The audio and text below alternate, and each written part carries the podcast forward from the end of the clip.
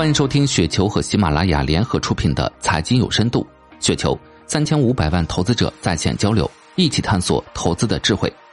听众朋友们，大家好，我是主播费时。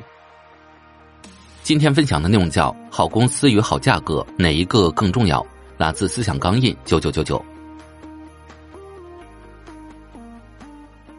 去年全球的投资大师业绩都不好，唯一获得正收益的只有霍华德·马克思的百分之十八点三六。截止三季度末，霍华德·马克思的前十大持仓中有多只石油股和公用事业股，几乎没有科技股，这正是他去年获利好业绩的原因。霍华德·马克思有两本经典的书，《投资最重要的事》和《周期》，看过的人应该都有印象。除了以公司价值而非股价为依据进行长期投资这个价值派投资大师的共同点之外，霍华德·马克思更强调以下三点：一、风险和安全边际。相比巴菲特强调的寻找长坡后学的好公司，霍华德·马克思更强调选择低风险高收益的有安全边际的好公司，即好价格比好公司更重要。二、周期视角。万物皆周期，尽量避开处在周期顶点的热点行业，尽量选择处在周期低谷的行业。三、投资者的局限性，每个投资者都有认知的局限性，投资结果受运气和风格影响非常大。我猜第二点是他今年回避科技股的原因，第一点是他买石油股的原因。但很多时间原则是模糊的，比如何时卖出的问题。如果石油股是二一年逐渐买入的，那他之前卖出了什么呢？明年他是否还会持有这些石油股的仓位呢？这些具体问题的处理比什么时间的朋友这种抽象的原则难多了。霍华德·马克思每年都会写备忘录与投资者沟通。去年年初，他的首份备忘录名为《卖出》。在这篇文章中，他以和儿子安德鲁·马克思的对话的形式，讨论了何时卖出赚钱的资产这个投资中最重要的问题之一。两种错误的卖出理由。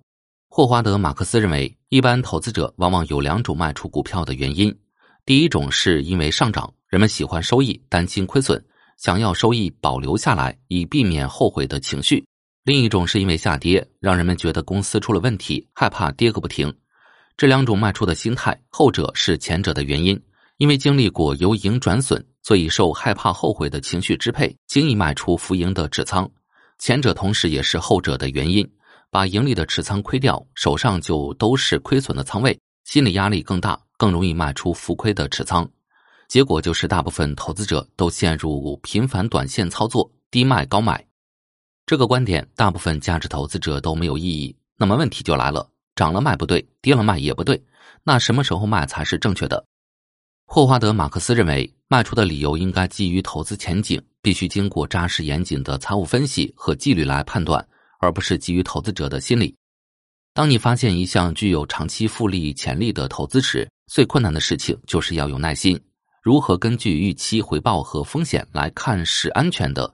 投资者很容易被新闻、情绪以及迄今为止他们已经赚了很多钱的事实，或者一个看似更有希望的新想法所影响。对于大部分的投资者而言，理解到这里就够了。记得不要因为上涨而卖出，也不要因为下跌而卖出。至少可以减少大部分的操作失误，但真实的投资没有这么简单，不是一两条原则就可以概括的。比如橡树投资最擅长的正是不良资产处理业务，经常投资烂公司，类似去年参与恒大的贷款，还有对比特币的态度，也是投资大师中最开放的。霍华德·马克思到底是如何做出卖出决策的呢？总有一个难以拒绝的卖出理由。儿子安德鲁·马克思是一名坚定的长期主义者。霍华德·马克思则扮演了投资者常见的魔鬼的诱惑。如果股价太高了，为什么不先卖掉一些再补回来呢？真实的投资当然不是理论，没有什么不可能。继续看对话。霍华德，不存在哪个时点你会卖吗？安德鲁，理论上有，但这很大程度上取决于一基本面是否如我所愿，以及二这个机会与其他机会相比如何，还要考虑到我对这个机会是否高度满意。除了股票的价格之外，基金经理还要考虑组合的安全性。在投资实践中，如果完美的执行长期主义，你几乎没有什么机会卖出持仓，它很容易成为逃避卖出决策的借口。你的收益将完全取决于你买入最初那一刻的判断，没有任何纠错的可能。你很容易用长期主义来掩饰投资业绩的糟糕。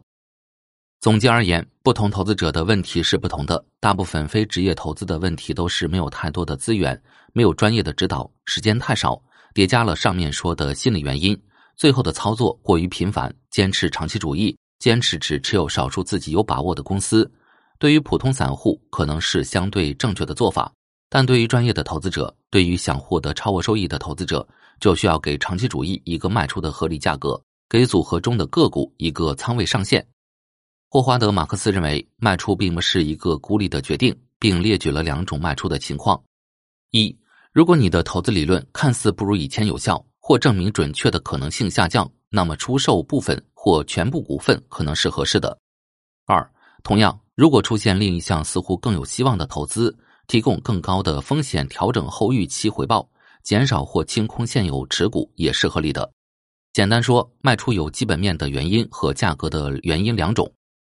为了避免错误而卖出，大部分投资者都没有经营公司的实践，对公司价值的判断仅仅来自于价值投资的一些理论，护城河、竞争格局、行业空间、战略布局等等。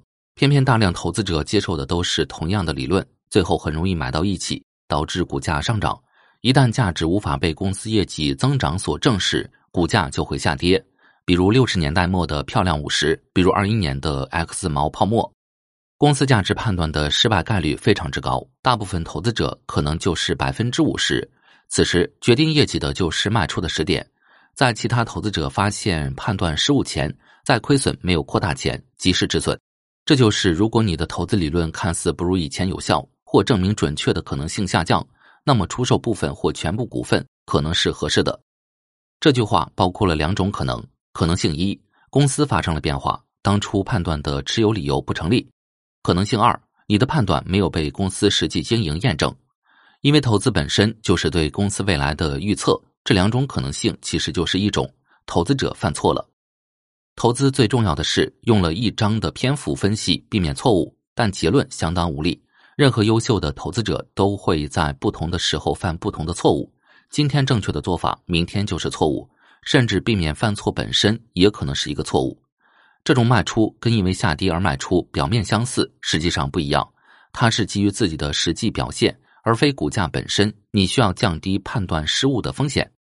所以在这篇文章中，霍华德·马克思在继续肯定长线持股的同时，态度并不像儿子那么坚定。